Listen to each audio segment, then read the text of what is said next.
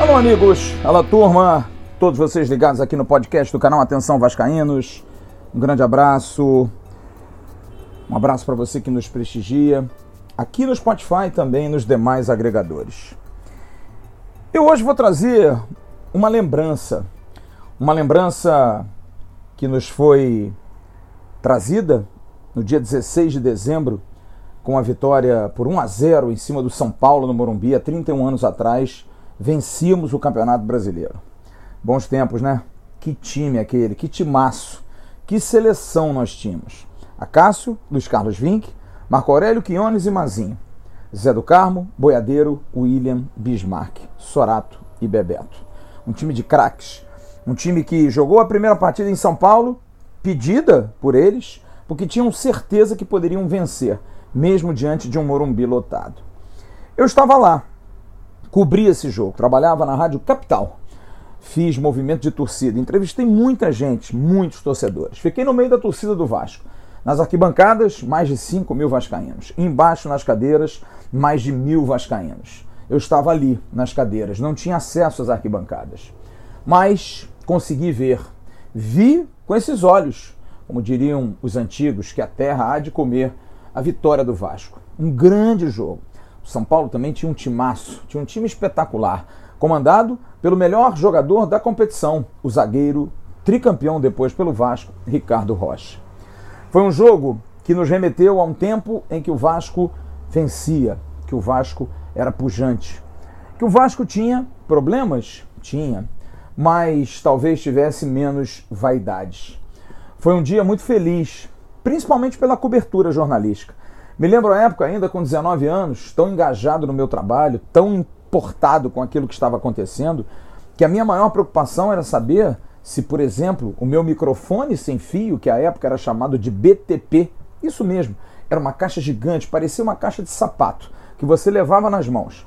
E sem escuta, ficava de um lado do estádio, olhando para o meu operador de áudio, que estava do outro lado, atrás de um dos gols, com a mão levantada, avisando que queria chamar e dar uma informação. Ele também levantava o braço e quando eu chamava, eu abaixava o meu braço. E aí, quando ele abaixava, eu sabia que podia entrar. Sabe como é que se chama isso? Voo cego. Eu fui no voo cego durante 90 minutos, ainda abraçado pela tensão do jogo, pela torcida, por tudo que estava acontecendo. Pois bem, no final de tudo, me lembro como se fosse hoje. Cheguei no campo exaurido, morto, a cabeça explodindo, na certeza de que poderia tudo ter sido em vão. E me lembro para ele, disse o seguinte: querido Vanderlan Domingos Guedes de Oliveira, me diga por favor, Vanderlan, foi tudo bem? E ele me disse: bem, não, foi excepcional, deu tudo certo. Nunca o nosso microfone sem fio funcionou tão bem. E aquilo ali foi uma alegria. E me vi chorando. E misturei todos os sentimentos de um jovem que um ano depois estava numa Copa do Mundo transmitindo pela mesma Rádio Capital o Mundial da Itália. Feliz porque estava em 1989 vendo o Vasco ser campeão e muito feliz pelo crescimento profissional meu e de muitos que estavam ali. Porque logo depois, jovens como Bismarck, que foi cracaço naquele campeonato, artilheiro do Vasco naquela competição, foi convocado para uma Copa do Mundo. Jovem, eleito em 89, o melhor jogador sub-20 do mundo. Gênios como Bebeto, que estavam começando a florescer. Bebeto já havia sido campeão brasileiro dois anos anteriores pelo Flamengo, já havia conquistado títulos, mas ainda era muito novo e numa jogada ousada em 89, acabou indo para o Vasco da Gama e Bebeto veio para o Vasco, acertou com o Vasco e foi campeão brasileiro com o Vasco. Conheço muitos amigos, Emerson Rocha é um deles, que se tornou o Vasco por conta da ida de Bebeto para São Januário.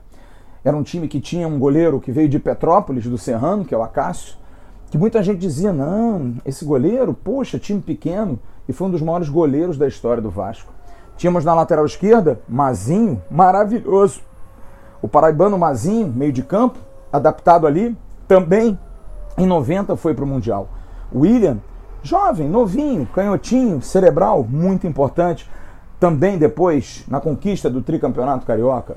Zé do Carmo, sanfoneiro, volante de muita pegada e de muita técnica, o ótimo, magistral Marco Antônio Boiadeiro e um menino que estava surgindo, que já havia feito a nossa alegria um ano antes, na ocasião em que o Vasco da Gama ganhou várias vezes do Flamengo, Sorato, o Carrasco Sorato, o Carrasco do Flamengo e que acabou sendo o grande artífice da vitória em cima do São Paulo.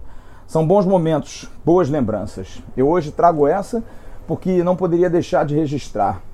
Depois de muitos anos, 31 anos especificamente, tenho a alegria de conviver com muitos deles ainda. Afinal, estão todos aí, tirando o Vivinho, que nos deixou tão precocemente, mas hoje fazemos o canal com Bismarck. Hoje temos relação próxima, muito próxima a Sorato. Temos uma relação também muito boa com William.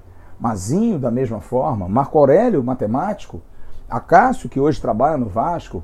Enfim, William, talentoso, que hoje é diretor do Sindicato dos Atletas Profissionais. Zé do Carmo, que nos brinda com as suas vitórias. Alguns mais escondidos, como por exemplo, Quinhones, Boiadeiro, que não gosta muito de falar, mas todos tão queridos que a gente coloca no mesmo rol, no mesmo caminho. A gente só agradece e fica com essa lembrança do bicampeonato brasileiro, que ali alimentou um Vasco ainda mais gigante, que havia sido campeão brasileiro em 74 e quase 20 anos depois acabou sendo campeão, mais de 20 anos depois, acabou sendo campeão brasileiro. Mas a partir daquele time de 89, outras coisas muito boas vieram. A década de 90 foi muito especial para o Vasco. Foi a maior época do Vasco, a época vitoriosa, que vieram outras gerações que foram forjadas em função desse grupo, desse time. E a gente não poderia, nesse podcast do canal Atenção Vascaínos, nos privar de agradecer a todos eles. Muito obrigado por tantas alegrias, por tanto encanto de um time que era chamado de Célé Vasco e que teve duas derrotas apenas no Campeonato Brasileiro apenas. Comandado por Nelson Rosa Martins, o Nelsinho, tão inteligente, tão capacitado, uma pessoa tão diferenciada que com toda a sua calma, sua tranquilidade, comprovou que para ser líder você não precisa gritar, não precisa brigar, não precisa espernear com ninguém. Você pode ser líder olhando, você pode ser líder cobrando de maneira branda. E foi assim que Nelsinho fez. Carinhoso, amável, mas ao mesmo tempo uma pessoa que sabia instruir e cobrar no tom certo. Grande artífice. Ademar Braga, preparador físico, e tantos outros que participaram daquele título merecem e merecem daqui o nosso grande abraço. Muito obrigado a todos vocês. E muito obrigado a você que curtiu esse papo aqui no podcast do canal Atenção Vascaínos. Um grande abraço a todos. Tchau, turma. Quem não gosta de desconto? Quem não quer pagar menos com até 90% de abatimento em ótimos serviços? Qual a empresa não gostaria de ter seu nome divulgado sem custo para milhares de clientes e apenas pagando se vender? Fácil responder. www.indiourbano.com.br. Somos um canal facilitador com ofertas em centenas de serviços, pagamentos rápidos e facilidades para adquirir descontos e promoções.